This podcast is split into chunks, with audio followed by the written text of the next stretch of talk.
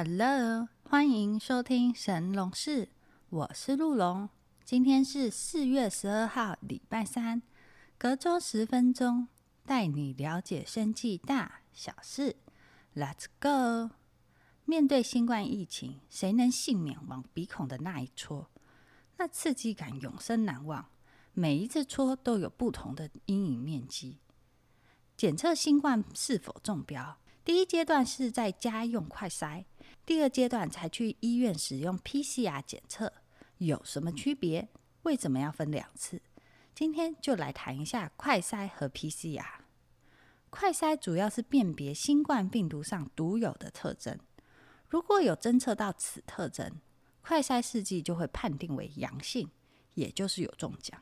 打个比方，去动物园时要怎么分辨是公狮子还是母狮子呢？分辨的差异。只要在脖子上有一圈鬃毛的，就是公狮子。如果今天老师请小朋友去动物园观察狮子，一眼望去，动物园里的狮子都没有鬃毛，小朋友就会说：“嗯，今天动物园里全都是母狮子。”但这样真的正确吗？会不会被剃毛的公狮子，或是像是《狮子王》里的辛巴，小时候毛还没长齐呢？这些公狮子只因为没有鬃毛就误判成母狮子，这就是所谓的伪阴性，也就是阳性因判断错误变成了阴性。反之亦然。如果今天有一只抹了生发水的母狮子，这个炸毛了，于是小朋友就说今天有一只公狮子，嗯，这样就是伪阳性，明明是阴性，但判断错误就变成阳性。以上。会发现快筛可能出现伪阴性、伪阳性的问题，所以才说第一关快筛阳性后，还要去医院做 PCR 检测。快筛顾名思义，快，不到半小时就定生死；PCR 至少要一到两天，而且快筛便宜啊，实名制快筛五盒五百，而自费 PCR 至少破千。遗传物质 DNA、RNA，你知道多少呢？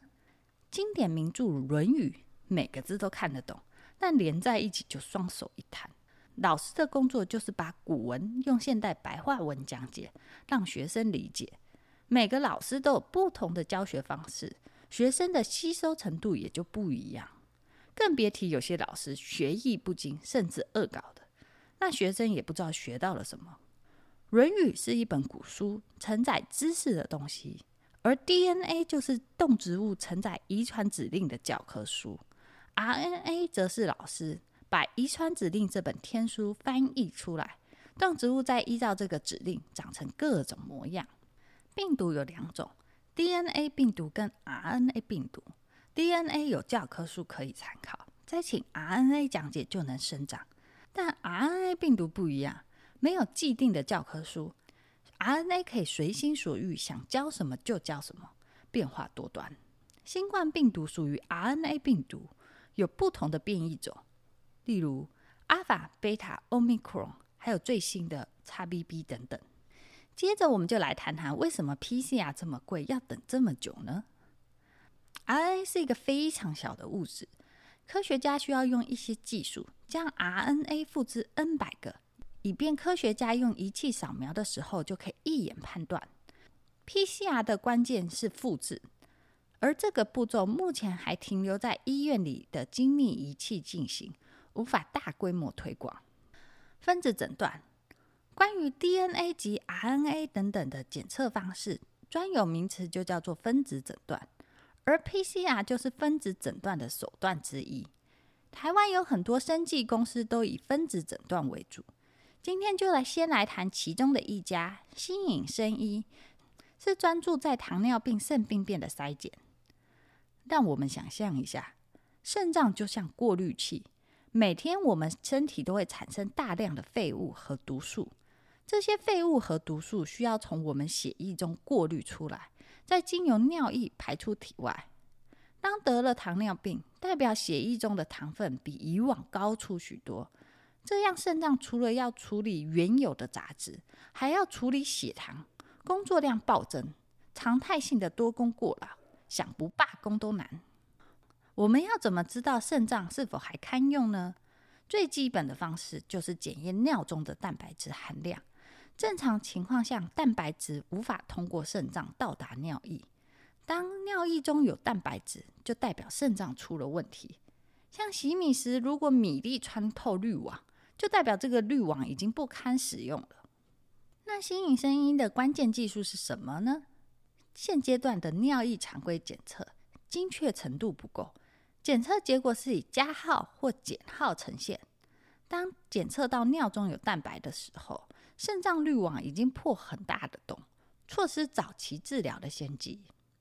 新颖声音主要专注于检测因糖尿病造成的尿中特殊蛋白。人体在高血糖时会诱导基因发生变异，进而让身体产生特殊的蛋白质。像这种特殊蛋白的种类非常的多，所以要先确认哪些特殊蛋白在尿中是肾病变的关键指标。另一方面，检测方式是否精确？再者，如何运用这些特殊蛋白量去计算将来肾病变的可能性，也就是探究疾病发生前五到十年的得病征兆。新颖声音在申请专利时，保护的就是这个疾病计算公式。预测出糖尿病肾病变的征兆，就可以采取措施。除了控制三高、限制蛋白质饮食，还可以外加药物治疗。新颖声音官网宣称，可以提早五到十年诊断出肾损伤，以利精准的制定治疗策略，并及时监控治疗成果，可以有效延后洗肾。但目前新颖声音还正在前期投入，尚未看到营收。当有营收时，我们再拭目以待它的后续发展。好啦，今天就到这里，我们下次见，拜拜。